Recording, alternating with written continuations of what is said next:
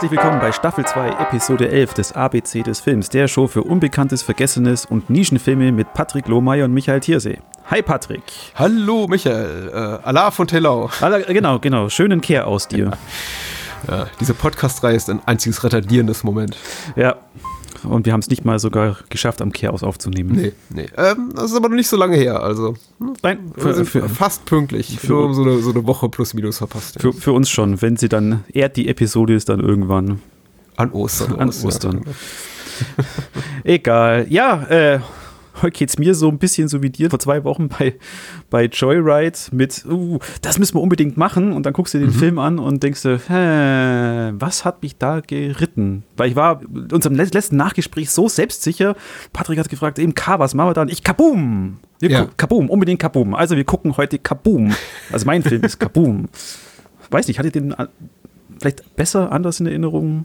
Hm. Zu Joyride möchte ich sagen, ich mag Joyride doch immer. Ich weiß nicht, ob er sich als Filmtipp eignet, aber oder für dieses Format, aber ja, ich werde ihn wahrscheinlich in einem Jahr wieder rausholen. Also da geht es mir bei Kaboom auch. Ich, ich, hatte, mein, ich hatte meinen Spaß. Mhm. Äh, aber muss jetzt alles möglich zusammenkratzen, um eine Podcast-Episode darüber zu machen. Aber schauen wir mal. Ich meine, über den Regisseur und so weiter gibt es ja viel zu erzählen. Ich helfe dir. Ich helfe dir. Ja, fangen wir mal fangen wir mal mit was fangen wir an? Fangen wir mit der Zusammenfassung an vom Filmdienst. Ja, bitte. bitte. Dass der Film dann schnell abgefrühstückt. nein, nein, ich verbreite, nein, verbreite gute Laune jetzt. So, ein ja, bisexueller Student und seine lesbische Freundin geraten in einen gefährlichen Strudel, woran neben Liebes- und Sexwirren auch ein, ein obskurer Geheimbund und eine Hexe mit destruktiven Absichten beteiligt sind. Rasant hm. erzählt die Geschichte um Adalos adoleszente Selbstfindung, die mit bisweilen pornografischer Direktheit der Odyssee ihrer Figuren folgt. Die billig entfaltete Verschwörungsgeschichte und der überspitzte Humor führen die Sehnsüchte und Verzweiflungen ihrer Figuren letztlich ad absurdum. Eine als College-Film verpackte Kritik an der Utopielosigkeit einer Jugendkultur, der jeder Widerstandsgeist abgeht. Wow, das ist so eine gute Kritik, Kritik ja. Äh, ja, passt schon. Verkopft, ja. Ja, ich glaube, sie dichtet dem Film da am Schluss mehr an, als er, als er vielleicht sein will. Mhm. Kaboom! USA, Frankreich aus dem Jahre 2010 von Greg Araki, der auch das Drehbuch dazu geschrieben hat. Äh, Greg Araki, Ikone des LBGT-Kinos, des New Queer Movement. Ich glaube, sein größter, das größte Erfolg war Mysterious Skin. Ja, mit Sicherheit, ja mit Sicherheit. Wobei. Auch, ich, ich sag mit Sicherheit, weil es der einzige Film ist von ihm, der mir außer diesem hier bekannt ist. Okay. äh, ja, wo, wobei eben Kaboom hat in Cannes die erste Queer Palm gewonnen. Wie viel Konkurrenz gab es denn in dem Jahr? Oh. Wäre meine nächste Frage gewesen, aber. Steht nicht dran. Sehe ich. Du, ich brauche keine Antwort darauf. Jetzt, jetzt schwär mal los. Warum ist Kaboom so großartig? oh ja, ja, Kaboom ist eine Mystery College Sex Komödie, Thriller, das mich damals so gefallen, damals so gefallen, glaube den Film eben, nachdem er rausgekommen ist, 2010, ist der, glaube ich, auf DVD relativ zügig erschienen. Oder bei uns, glaube ich, 2011. Hab den mir dann da, da angeschaut und fand den recht witzig und nett und fand vor allem die, die Figuren sehr sympathisch. Also nicht nur die Figuren de, der Story, der Handlung, sondern auch die Chemie zwischen dem ganzen Cast. Eben, du hast relativ also damals auch sehr unbekannte Schauspieler, eben mit Thomas Stecker, der die Hauptrolle des Smith spielt. Chris Silka, der seinen heterosexuellen Zimmernachbarn Thor spielt, der dann später durch die Neu Neuauflage von 90210 hat er wohl mitgespielt und in mhm. Spider-Man und so kleineren Projekten. Zum Release des Films, der größte Name war wohl Juno Temple, mhm. die die ein oder andere sicher, äh, sicher aus vielen Filmen wie äh, A Torment, äh, Maleficent, äh, Sin City spielste sie mit, mhm. sowohl bei Killer Joe als auch bei Alexandre Ayashas Horns. Jetzt so der größte Name im Cast dürfte vielleicht Haley Bennett sein, die eben die lesbische Freundin von Smith spielt, die eben jetzt gerade in letzter Zeit äh, sehr populär, in populären Filmen mitspielt, von The Equalizer zu Girl on the Train, Swallow, Magnificent Seven, Hardcore Henry, äh, Hillbilly, Elegy und so weiter. Greg Araki kenne ich nur noch aus äh, The Doom Generation. Uh, hm. An den habe ich mich nicht rangewagt, weil er dermaßen verrissen wurde, dass ich gedacht habe, ich brauche ich, ich, ich brauch keine schlechte Laune jetzt. Ich habe auch da kaum mehr Erinnerungen dran, äh, weil ich glaube, ich den damals, das, das, war damals so ein Videotheken-Hype. Oder bei uns in der Bibliothek, das Cover-Cover war cool und ich glaube, der Bibliothekar hat es ange, angepriesen, so, es war der nächste Tarantino, tralala. Und äh, wie gesagt, ich habe da keine Erinnerung dran. Ich glaube, ich war stinksauer und habe den Film dann auch nach einer Zeit auch wieder rausgeschmissen. Jetzt ist Greg Araki eigentlich mehr im, im TV-Business unterwegs. Er macht für einige doch bekanntere Shows, dreht er einzelne Folgen. Äh, nach Kaboom war sein letzter Spielfilm äh, Whitebird in der Blizzard, den ich eigentlich immer gucken wollte, den es dann auch mal auf Netflix gab, aber jetzt, wo ich ihn gucken will, gibt es ihn nicht mehr. Mhm. Pech. Du hast den ja auch schon zweimal gesehen, Kaboom. Ja, ja. Ich hatte vergessen, dass ich ihn gesehen habe, aber ich hätte ihn hier zum zweiten Mal gesehen, richtig. Was sind deine Einschätzungen dazu? Also ich hatte, wie gesagt, sehr viel Spaß mit dem Cast. Fandst du da auch? Ja, geht so. Chemie? Geht so. Ich habe natürlich, äh, ja, der, der Cast ist schon in Ordnung. Die machen ihre äh, Sache alle, alle, relativ gut. Ich glaube, im Rahmen des Möglichen, also im Rahmen der Möglichkeiten, die ihnen das Drehbuch bietet, die von Greg Araki, machen die ihre Sache schon fein. Ich habe jetzt keine Aussetzer festgestellt, keine Momente, in denen ich dachte, oh, ich nehme dir das nicht ab, was du da tust. Ich glaube, die ganze Prämisse des Films, also das Konzept dahinter gefällt mir einfach nicht. Und äh, deswegen hatte ich Probleme, einfach mich mit dem, mich, mich dem Film emotional zu nähern. Ich guckte dir die ganze Zeit an und dachte, im Grunde, eigentlich ist das ja so eine Love it or hate it Geschichte. Ich kann mir eigentlich nicht vorstellen, dass irgendjemand Kaboom guckt, genauso wie wahrscheinlich die meisten anderen Filme von Greg Araki und sagt, ah, ich bin eher indifferent, weil er hat mich jetzt nicht berührt, fand ich aber auch nicht komplett schlimm, weil er ist ja schon sehr konfrontativ in dem, mhm. was er erzählt, wie er erzählt, wie er seine Figuren darstellt.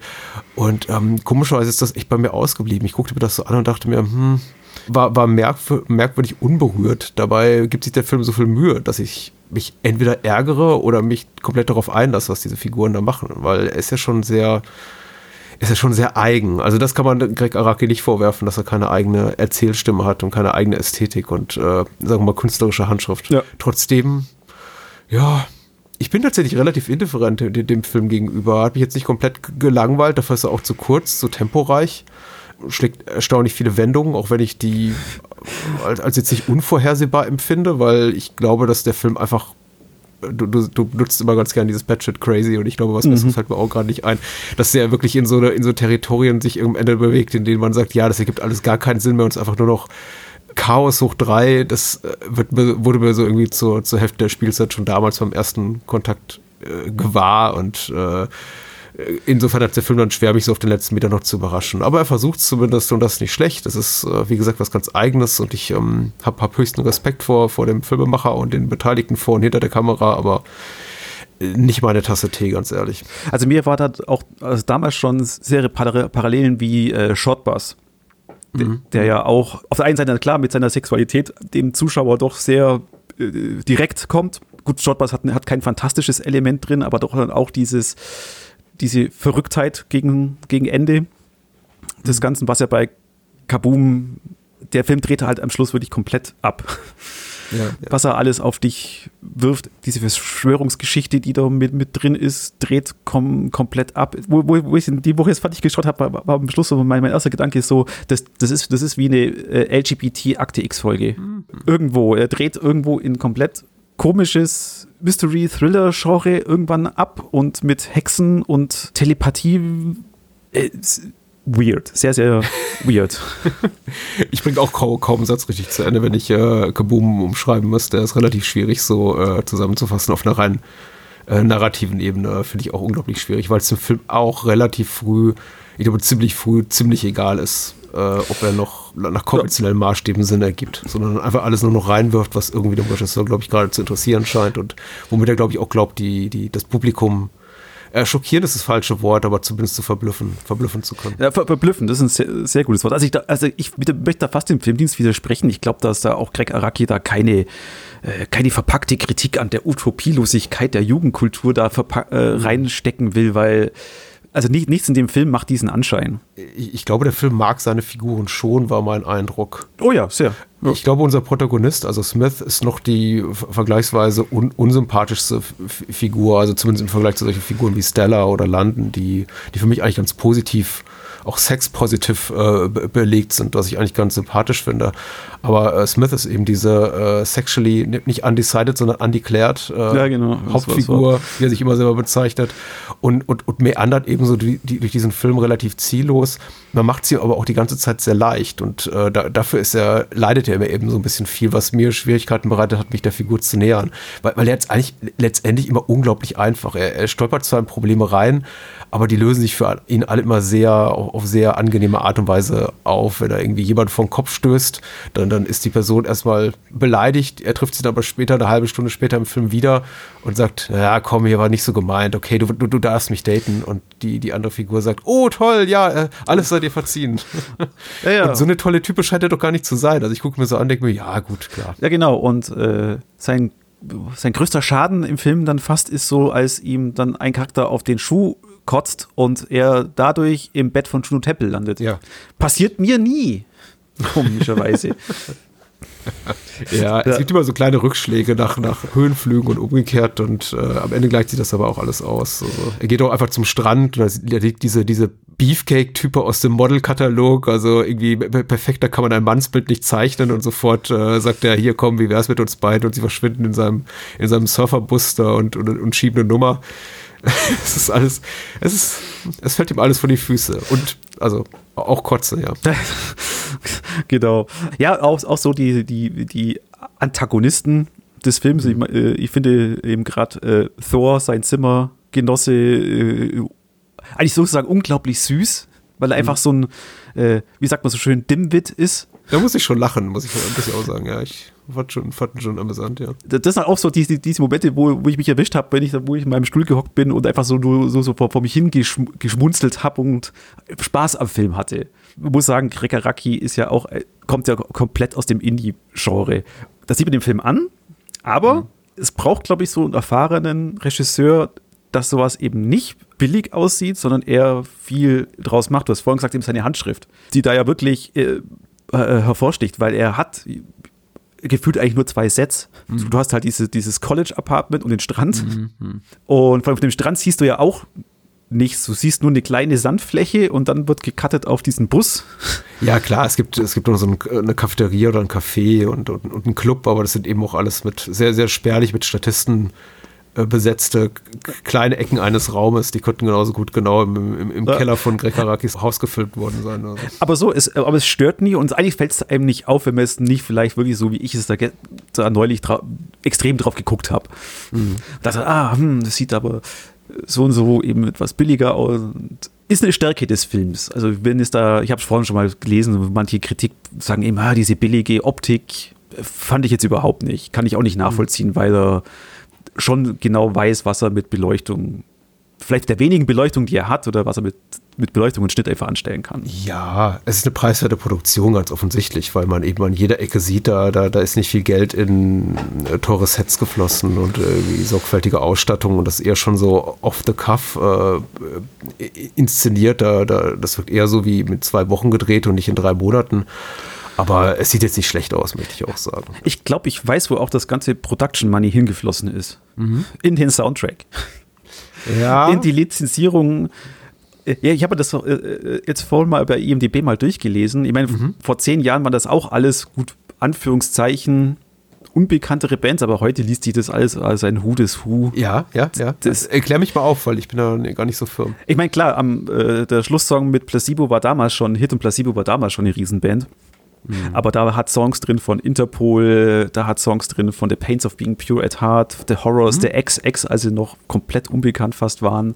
Oh, okay. Äh, The Big Pink, auch eine Band, die ein bisschen später ein ganz gutes Album rausgebracht hat. Ladytron oder Explosions in the Sky natürlich, mhm. die ja so eine kurze Rolle in dem Film sogar spielen. Mit der Westminster. Sind das die, die, die, die, die im Buttcrack in diesem Club spielen?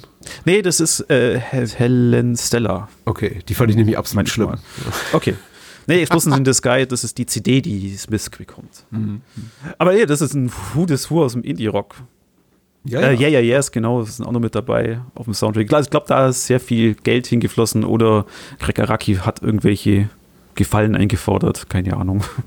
Musik ist ja immer so eine, äh, auch der Film, filmische Qualität genauso eine Geschmacksfrage. Ich möchte den Film jetzt auch nicht ab, abwatschen, weil wie gesagt, ich denke, der ist schon inszenatorisch okay, der Cast macht seine Sache gut.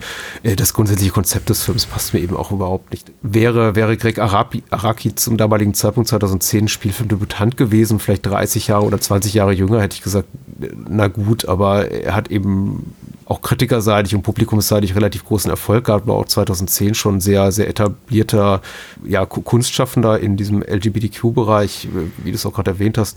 Und dann sowas rauszuhauen, was eher aussieht wie so eine kaputte Fantasie eines 13-Jährigen, ins, insbesondere das Ende, das hat mich dann einfach so ein bisschen enttäuscht und ich fand's, äh, ich fand's schwach. Äh, mhm. weil, weil, weil, es eben auch so hohl ist. Vielleicht muss man den Film dafür auch ein zweites Mal sehen, um das zu erkennen, weil ich glaube, er ist schon äh, extrem unterhaltsam.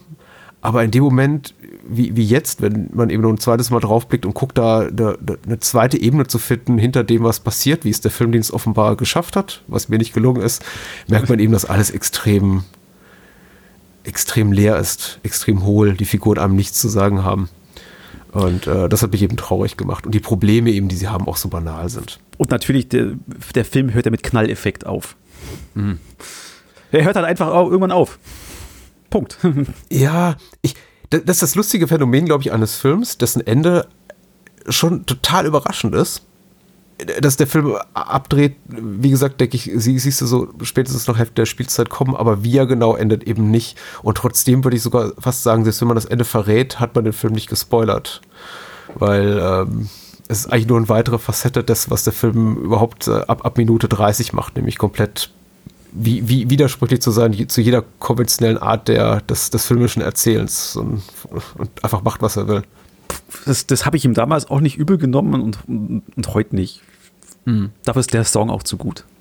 Du keine, ich, ich glaube, der Film ist einfach nicht für mich. Ich würde dazu wirklich gern, gerne was Erbauliches sagen. Ich, ich, ich mag die SchauspielerInnen mhm. vor allem. Äh, die, äh, also Juno Temple und Haley Bennett finde ich in dem Film ganz toll und ich äh, freue mich, dass sie beide gut laufende Karrieren haben. Immer noch und immer wieder. Ja. Und sie haben auch die besten Dialogzahlen. Und du was Positives noch zu sagen, ja, wie gesagt, diese, diese ganze Sex-Positive-Einstellung ist super, dass eben einfach Sachen nicht in, in Sachen thematisiert werden, wie zum Beispiel Kunilingus ist nicht vergleichbar, damit einen Fressnapf aus, auszulecken, sagt hier, glaube ich, äh, Landen ihrem, ihrem Lover, mit dem äh, Smith dann später auch noch einen Dreier hat, mit ihr und dem. Achso, äh, Rex heißt er, glaube ich. Ja. Was ich ganz lustig finde und andere Sachen äh, werden eben gar nicht thematisiert, was im Film auch eben gut tut, diese Selbstverständlichkeit, in der jeder mit jedem ins Bett steigt. Ja, das war super. Also das eben diese, diese Selbstverständlichkeit, das, das überhaupt nicht hinterfragt wird, wie es jetzt beim an, anderen Hollywood-Filmen ist, wo zuerst die sexuelle Orientierung irgendwo erklärt werden muss.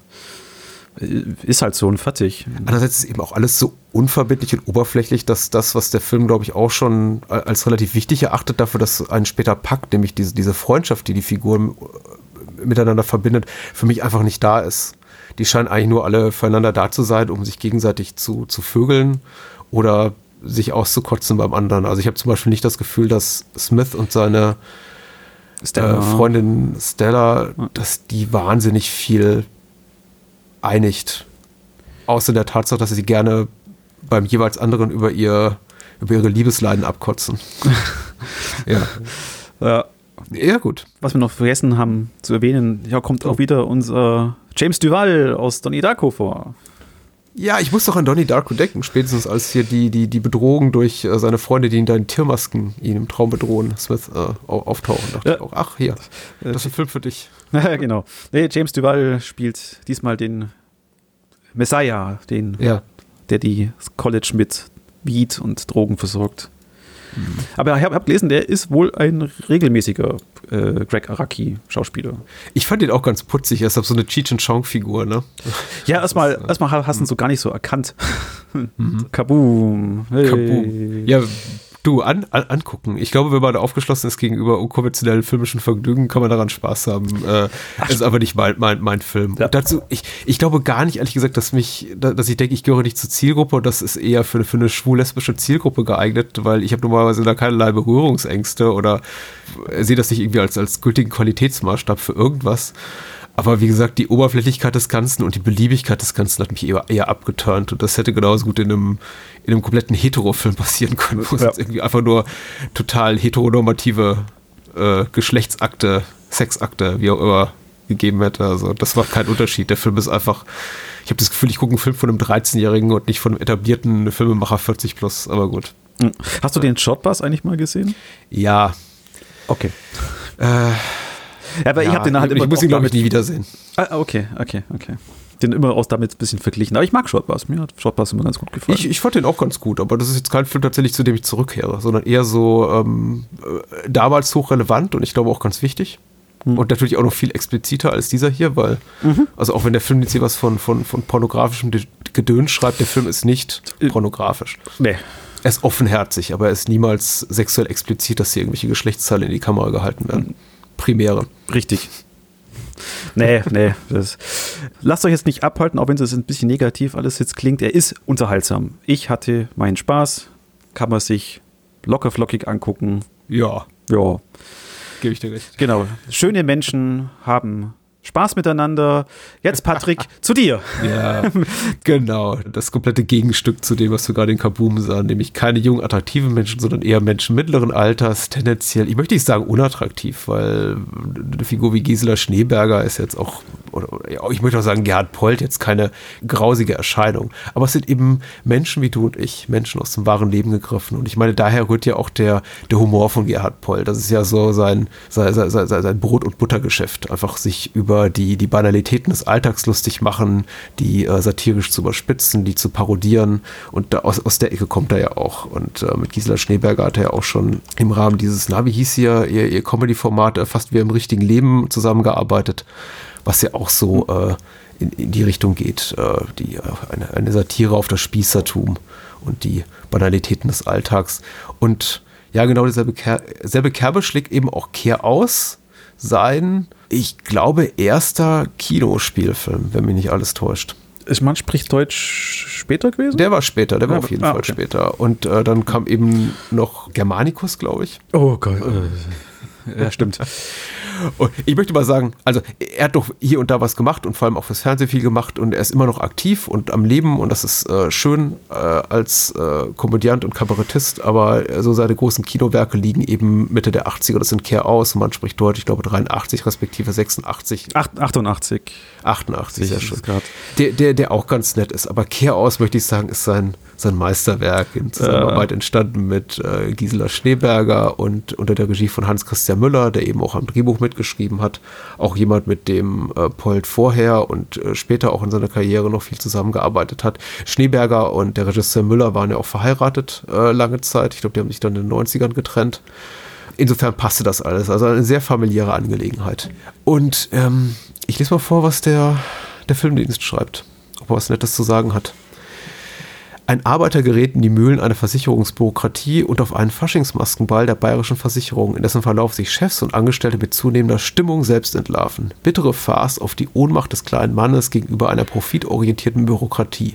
Hinter den oft dumpf, makaber und vulgär anmutenden Ausdrucksmitteln verbergen sich ernstzunehmende Gesellschaftskritik und humane Absicht. Jetzt steht hier noch ab 16, was natürlich Quatsch ist. Die FSK-Altersfreigabe äh, ist ab 6. Aber weiter unten steht hier beim Filmdienst pädagogisches Urteil ab 16 und das ist gar nicht so verkehrt. Ja, ja, ja, ja. Nicht, nicht, weil der Film Sachen zeigt, die man äh, jüngeren Menschen nicht zeigen durfte. Ich habe den Film auch mit meinem Sohn geguckt und der ist acht. Ja, ja aber, aber man, man braucht eine gewisse Lebenserfahrung. Genau, die Lebenserfahrung und ich glaube einfach der, der kulturelle Horizont, der sich so im Leben herausbildet, ist schon ganz, ganz wichtig, dass der so ein bisschen weiter reicht als von hier bis zum Kinderzimmer. Man kann den Film theoretisch auch mit einem Sechsjährigen oder mit einer Sechsjährigen angucken. Ich glaube aber nicht, dass sie viel Spaß daran haben. So ging es eben auch meinem Sohn, der immer fragte, warum sind die alle so eklig? Das ist gar nicht komisch. Warum macht er das? Und ähm, ich gebe ihm recht, äh, Chaos ist eine Satire, aber es ist eine Satire, die nicht unbedingt zum Schreien komisch ist. Darüber können wir vielleicht gleich reden, weil du hast mir schon verraten, du hast, du, du hast relativ viel gelacht und ich eben nicht. Mhm.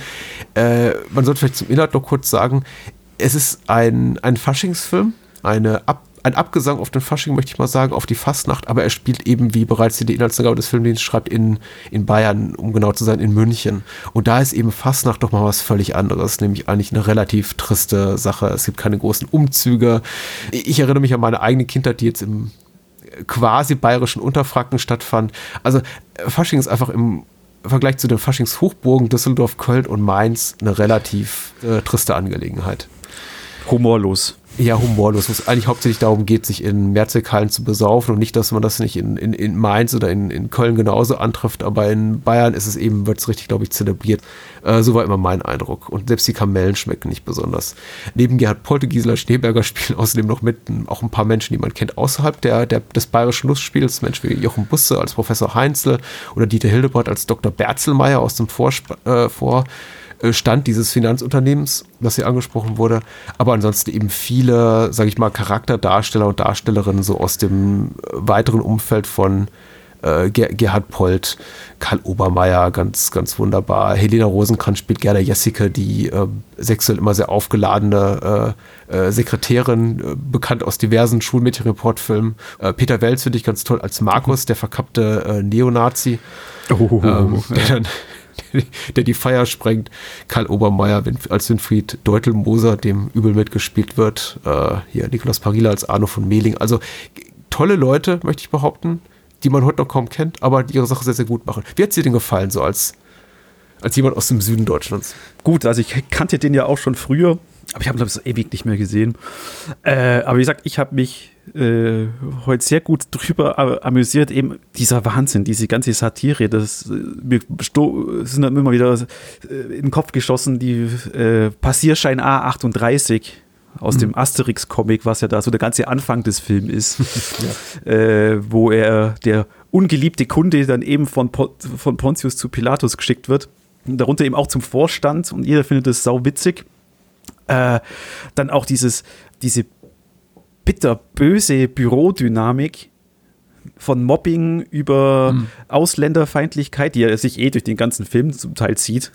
Ja, ja, extrem. Mhm. Und dann, und dann diese, diese Care-Aus-Party, wo mhm. eben alles zusammenkommt und trotzdem da vielleicht alle gleich sind und den gleichen Pegel haben, geht es doch für die einen und die anderen anders aus.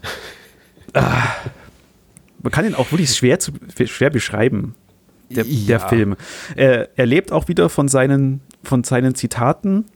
Hm. Ich, ich wollte sagen, da gibt es so viele zum Zitieren, jetzt fällt mir keins eigentlich richtig ein, aber das ist wie in unserer Episode beim, beim Valentin dann ja. auch. Das ist eben dieser, diese Dialoge zwischen dem Polt äh, und den anderen, diesen Versicherungsmitarbeitern, mhm. wo eben schon sehr arg in, diese, in das valentinsche Territorium da ich, rein. Ich muss auch an unsere Valentin-Episode ein bisschen denken, weil das ist, äh, ich glaube, tonal steckt da schon in eine ähnliche Kerbe, da hast du vollkommen recht. Ja. Oh, und, also ich hatte da großen Spaß, aber das war eben mehr eben Schadenfreude. Das schöne deutsche Wort Schadenfreude. Du hast mehr Spaß ja. daran.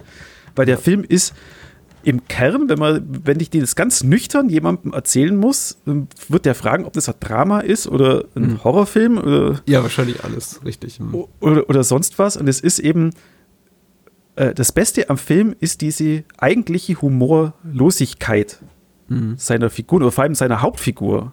Weil mhm. der, der, das, der ist ja von der, erst, von der ersten Szene an ein armer Hund ich finde es auch bemerkenswert. Man könnte, glaube ich, sogar behaupten, oder ich tue es jetzt einfach mal, die, es gibt keine einzige explizit lustig geschriebene Szene im ganzen Film. Oder eine, zumindest keine Szene, von der man sich nicht vorstellen könnte, dass sie eins zu eins einem so mal im Alltag begegnen äh, könnte oder bereits hat. Äh, alles, was wir dort sehen, ist ist so die, die schlimmstmögliche Version dessen, was äh, einem passieren könnte, wenn man eben so einen Versicherungskonzern besucht oder ein Amt und von einem Büro zum nächsten geschickt wird und keiner kann einem helfen. Oder wenn man bei einer Party landet und sie ist die, die, die absolute Hölle, man will eigentlich nur weg, aber man hat was ganz Wichtiges zu erleben, äh, erledigen, vielleicht mal Leuten die Hände zu schütteln oder in dem Fall einfach sich sein Geld wieder zu holen für Versicherungsverträge, die man gar nicht hätte unterzeichnen sollen. Auf so erzählerischer Ebene ist da relativ wenig zu holen, weil der Film hat im Grunde nur zwei große Set-Pieces und das eine ist ungefähr 30 30 Minuten lang. Das ist das, die ganze Geschichte in dieser äh, Versicherungsfiliale, Zentrale. Und der zweite Teil ist eben der bei der Traumpolice, also diesem Fastnachtsball.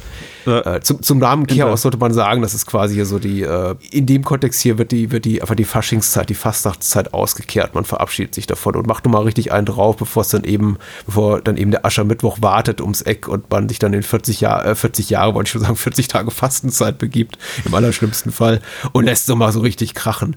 Aber Chaos kann man auch anderweitig verwenden. Aber auch in, also in dem Umfeld, wo ich aufgewachsen bin, wie gesagt, in Unterfracken, auch wenn die Fracken gar nicht offiziell zu Bayern gehören wollen, war eben Kehraus auch immer so. Das war der, der Fastnachtsdienstag, da hat man es immer so richtig knallen lassen. Ne? Ja, ja, klar, das war ja hier bei uns ja auch. Du hattest gar nicht keinen Faschingsumzug, aber am Faschingsdienstag war jeder, in, das waren die Kneipen rammelvoll. Du bist eigentlich auch schon um, um zwei Uhr nirgends mehr reingekommen. Jeder war Hacke zu. Hm. Und am Abend ist Polizei gefahren oder der Krankenwagen überall hin. Das hat, das hat sich jetzt auch geändert. Ich glaube, auch diese Zeit ist eh vorbei, diese große Kneipenzeit, weil schon allein bei uns hat fast jede Kneipe zugemacht und ist durch ein Restaurant ersetzt worden. Mhm. Das war Kehr sozusagen. Ja, es ist, ich, es ist schwar schwarzes Volkstheater. Ich habe übrigens einen Namen falsch zugeordnet. Also der, der, der, der alte Herr, der im Übel mitgespielt, das ist ja der Hans Stadtmüller, das ist der, der, der Herr Bämmerl. Äh, nicht, nicht äh, äh, Winfried Deutelmoser, Karl Obermeier, äh, gespielt von Karl Obermeier, den ich gerade nannte. Das ist ja der, der Wolpertinger. Der Bemmel ist der Nazi. Nee, nee, nee, nee, nee. nee. Der, der, der, der Nazi ist der Markus, der Peter Wels. Äh, also ich, komme eben mit den Namen durcheinander. Ja, es ist kein prominent besetzter Film, richtig. Wie gesagt, diese, das sind eben alles eher so Leute aus dem Kabarettumfeld, äh, aus dem Umfeld von Polt, der eben rekrutiert hat, die bereits äh, mit ihm und, und Schneeberger bei, bei äh, fast wie im richtigen Leben gearbeitet haben, dieser vom, vom Bayerischen Rundfunk produzierten Reihe. Und äh, keine Leute, an die man sich heute groß erinnert erinnert, außer dass es so Gesichtsbekannte sind, von denen man sagt, ach ja, den habe ich ja sonst schon mal irgendwo gesehen. Ähm, aber wie gesagt, das äh, tut dem Vergnügen keinen Abbruch. Ich habe mich eben jetzt auch beim Wiedersehen gefragt, ob das eher was ist für Menschen, die vielleicht so aufgewachsen sind, eher wie du und ich und offenbar nicht wie mein Sohn oder meine Frau, die sich auch, weil du gerade Schadenfreude angesprochen hast, äh, sich nach fünf Minuten verzogen hat und es einfach vor Fremdscham nicht mehr aushielt. Also der, der Film ist so 50% Schadenfreude und 50% Fremdscham ja. und, und, und kaum irgendwo was dazwischen. Also entweder erträgt man das einfach und gewöhnt sich irgendwann dran und findet es dann äh, belustigend oder amüsant zumindest, obwohl ich niemals wirklich laut losgelacht habe. Oder ich glaube, man trifft relativ zu Beginn die Entscheidung, ich ertrage das alles nicht. Diese grässlichen Menschen, ich ertrage sie einfach nicht. Wo auch so ein, so, ein, so ein wiederkehrender Witz, wo ich halt auch immer wieder gelacht habe, ist in der Trinkhalle, mhm. Spatenhalle, da, ja. da hat es immer zwei Garderobenfrauen, die immer mal wieder vorkommen. Also wird einfach hingeschnitten. Die haben mit dem Film und der Handlung des Films überhaupt nichts zum tun. Ne? Ja. Das ist großartig. Die, die halten sich aber um wem was das eitrige Ohr, also aus ihrem Umfeld, wem alles das noch Schlimmeres zugestoßen ist. Und das wird das im ganzen Film über, wenn es an dieser Garderobe vorbeigeht, dann hört man die immer mit irgendwas ganz Schlimmes sagen. Erinnert mich so ein bisschen an den, an den, an den späteren Bade, Badesaal-Sketch, wo sich auch die zwei Frauen erzählen. So, dann haben sie die mit der Heckenschere die Milz rausgeschnitten. Ja, oder auch eben so, so dieses, äh, genau da habe ich an anderen auch gelacht, zum Beispiel wieder von die Szene im Bürogebäude, wo der äh, wo der Polt im Fahrstuhl ist und da ist der mit der Schweinemaske, der nichts macht, außer ihn auslacht. Mhm. Der, immer, immer, wenn er den Polt sieht, weil er genau weiß, dass er gerade äh, im April sozusagen geschickt worden ist, weil er zum Vorstand sollte, hat ihn einfach nur ausgelacht. Der hat keinen Text, der lacht ja, nur ja. aus. Er hat nicht mal eine Maske auf, es ist ja nur eine Nase, noch schlimmer. Ja, und der eine Versicherungsvertreter bei der, bei der Party, der, der kommt ja unmaskiert und hat ja dann nur einen Pappbecher ja, auf und bestellt sich nur ein Glas Wasser und wird dann so was von zusammengeschlagen von den äh, von der Security, weil sie dann sagen, der provoziert aus solche ja. Sachen. Eigentlich, wenn du mir so erzählt, überhaupt nicht witzig. Nee, überhaupt nicht. Es, ist, es zeigt auch einfach das aggressive Potenzial, Potenzial, was eben unter diesem, unter dieser Biedermeier-Fassade steckt. Und das macht Polt eben unglaub, unglaublich smart. Also ich möchte auch sagen, er geht wirklich an einen Punkt, an dem es auch wehtut. Und deswegen kann ich auch jeden Menschen verstehen, der sagt, das ist einfach nichts für mich. Das ist, finde ich, nicht komisch, weil das sind Figuren, die ich so oder so ähnlich kenne und ich möchte gar nicht wissen, wozu die fähig sind. Zum Beispiel, wie gesagt, wie du schon richtig sagst, diese, es sind ja nicht mal alle Security Security-Typen, sondern teilweise einfach ältere Einlasser, die nichts zu tun haben, äh, außer Haken zu setzen auf die Gästeliste und dann einfach so gelangweilt sind, dass sie sich einen Sport daraus machen, diesen einen Typen ja. zu foppen, der eben dadurch provoziert, dass er keine, dass er sich eben nicht, eben nicht maskiert zu dieser Party erscheint, sondern sich nur so einen äh, zusammengefriebelten Plastikbecher ja. auf den Kopf setzt. Ne? Wobei ich da, da möchte ich noch anmerken, zu der Szene. Äh, hm. Das ist ja auch wieder so eine, äh, so eine Satire auf diese, auf den deutschen Bürokratismus, als hm. dann nämlich der, der Polt gibt sich irgendwann eben für den Vorstandschef aus, Dr. Ja. Dr. Berzelmeier. Ja. Und dann kommt der echte Dr. Berzelmeier und sagt halt am Eingang, er steht auf der Liste Dr. Berzelmeier und der ihm da halt dann sagt, nein, ich habe sie durchgestrichen, also sind sie schon da. Aber nein, ich bin doch hier. Nein, ich habe sie durchgestrichen, sie sind da. Ja. Und dann auch wieder der Berzelmeier einfach sagt, auch wieder so dieser satirische Gag, für den Scheiß habe ich keine Zeit und schmeißt ihm 100, 100 Mark rüber, dass er da einfach ja. so reinlässt. Und eben auch wieder das, er ist ja der Vorstand, er kann sich das leisten, das Geld einfach so rauszugeben. 500 Mark schon. Aber es 500 auch. Ich gestaunt, ja, ja. Ja, es ist sehr, es, es nimmt die Bürokratie wirklich aufs Korn, ohne wirklich äh, andere Leute, sagen wir mal so, aus der Verantwortung zu lassen, weil äh, man könnte ja auch äh, Ferdinand Weitel, die, die Figur, die Polt spielt, so sympathischer gestalten. Aber auch er ist ja kein wirklicher Sympathieträger. Und genauso wenig ist es Gisela Schneeberger eben als Anne-Rose, Frau Waguscheid, mhm. die ja eben auch zu diesem Bürokratengeklüngel gehört, aber sie irgendwie davon, das irgendwann später davon distanziert, aber eben auch quasi nur gegen ihren Willen, nur weil sie eben bei einem anderen nicht la äh, landen kann, bei ihrem Kollegen, sagt sie quasi so in den letzten drei Minuten, ja gut, dann dann nehme ich eben den Ferdinand. Nicht in den letzten drei Minuten, dann würde man sagen, in den letzten drei, zehn Minuten. Bis ja. dahin hat sie eigentlich überhaupt kein Interesse an ihm. Denkt sich schon so, ach, der arme, der arme Kerl und der hilft dir ja auch im Büro mit dem Krapfen. Das muss man alles selber gucken. Da gehe ich jetzt nicht ins Detail, was da passiert.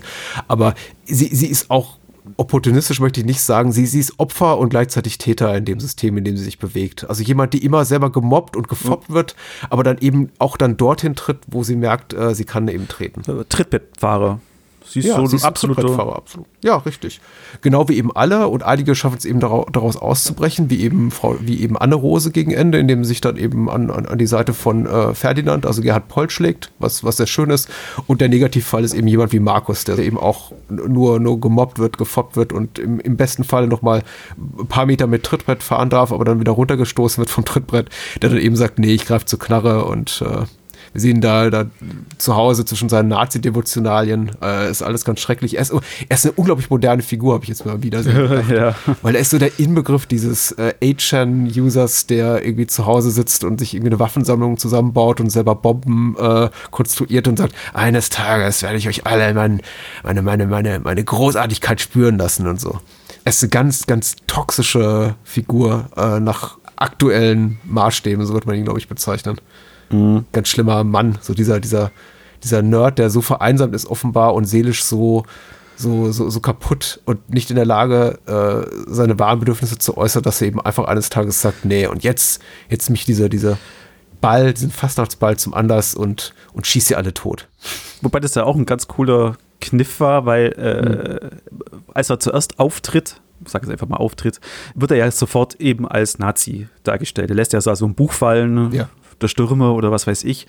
Und dann aber im Rest des Films wird er halt immer, ist er eigentlich eher so eine Mitleidsperson, weil er wird mhm. immer zu allem geschickt, er soll Krapfen holen, dann hat er die Krapfen gebracht, wahrscheinlich von seinem Geld bezahlt und dann haben aber alle mhm. schon die Krapfen vom anderen gegessen und wollen das nicht mehr. Das passiert ja öfters da. Ja, klar. Uh, und eben ja, dann am Schluss. Später soll, er, später soll er Rindswürste, also Würste holen und dann ne, haben sie alle schon gegessen, als er wiederkommt. Oder sind alle schon weg, glaube ich. Ja, und eben so diese, diese Kniff, man zeigt dann aber zuerst, hm. äh, was er eigentlich wirklich ist und um ihn dann zur Sympathie, naja, Sympathiefigur ist jetzt zu viel, aber halt als Mitleidsfigur da zum Stellen. Polt ist das schon, und sein Co-Autor Müller und Carlo Fedler hat hier noch, mit, noch mitgeschrieben an, an, einem Drehbuch, die sind schon, die teilen schon alle Richtungen aus. Also man, man, man, tritt gerne mal, man streichelt aber auch hier und gerne da. Und also irgendwie, so, so, so, so widerwärtig man sie alle findet, so sehr regen sie einem auch hier und da noch Mitgefühl ab. Ich würde mal sagen, bis auf den Vorstand, weil da sind sie alle durch und durch korrupt. Das sind alles, also ihr Professor Heinzel und Dr. von Rüden und der Dr. Berzelmeier das sind schon alles, alles sehr schlimme Figuren. Das sind aber alle die, die wegkommen, die davonkommen ja. in der, in diesem schwarzen Volkstheater. Ja, stimmt, stimmt, stimmt. Guter Film. Wie gesagt, sehr zitierfreundlich, auch wenn wir nicht, gar nicht viel zitiert haben, aber ähm, lass uns Schluss machen. Ich muss auf Toilette, ohne Stuhlgang. Ja, ja genau, 30 Pfennig. Und 30 Pfennig, ohne Stuhlgang. Hände habe ich auch nicht gewaschen. 30 Pfennig. Ja, das ist, das ist, trifft eigentlich den Nagel so auf den Kopf. München in der Nutshell, den Film gucken. ich möchte jetzt nicht alle Münchner hier über einen Kamm scheren, aber ja, ja. so mein Eindruck dieser Weltstadt ist immer, ja. so stelle ich mir die Vorhölle vor. Ich habe Lust auf eine Eierdiät bekommen. Was hast du bekommen? Auf eine Eierdiät. Ach so. Was ich auch ein schönes Ding finde, was mir jetzt erst, glaube ich, mal beim zehnten Wiedersehen mit dem Film aufgefallen ist, dass ja zwei Figuren in dem äh, Film eine Eierdiät machen, nämlich Anne Rose und Dr. von Rüth macht aber, glaube ich, auch eine Eierdiät. Bloß mhm. der eine macht eben, die eine macht eben Eierdiät, indem sie wirklich nur Ei, Eier frisst, ja. Eier isst den ganzen Tag und der andere macht eben eine Eiweißdiät und isst die leckersten äh, Fischdelikatessen. Ja, genau. Äh, Scampi zum Frühstück. Scampi, genau. Und hum Hummer. Das ist, mir, das ist mir auch aufgefallen heute. Auch da saugut. Super. Kaboom und Kehr ausgucken. Beide, beide gut. Aber ich glaube auch beide extrem, extrem Geschmackssache. Das, das ist richtig. Aber, ja. aber wem, wem unsere Valentin-Episode gefallen hat, der kann bei Care aus bedenkenlos zugreifen. Genau, denke auch. Ich habe ihn auf Amazon mir geliehen, im schönen HD restauriert. Ja, sieht gut kann aus. Man, ja. Sieht gut aus, kann man gucken. Ich habe die Blu-ray zu Hause. Die ist nicht besonders prall gefüllt. Also äh, Polt hat kein besonderes Interesse daran, jetzt groß Interviews zu geben oder geschweige denn Audiokommentar aufzunehmen. Aber er sieht gut aus, ja. Ich möchte sagen, einer, ich, ich habe es, glaube ich, so ein bisschen unterwertig verkauft. Ich finde, Chaos ist wirklich einer der großen, eines der großen Kunstwerke des deutschen Kinos der 80er. Einer meiner drei Lieblingsfilme. Ja. Des 80er Jahre Kinos, zumindest aus hiesigen Landen.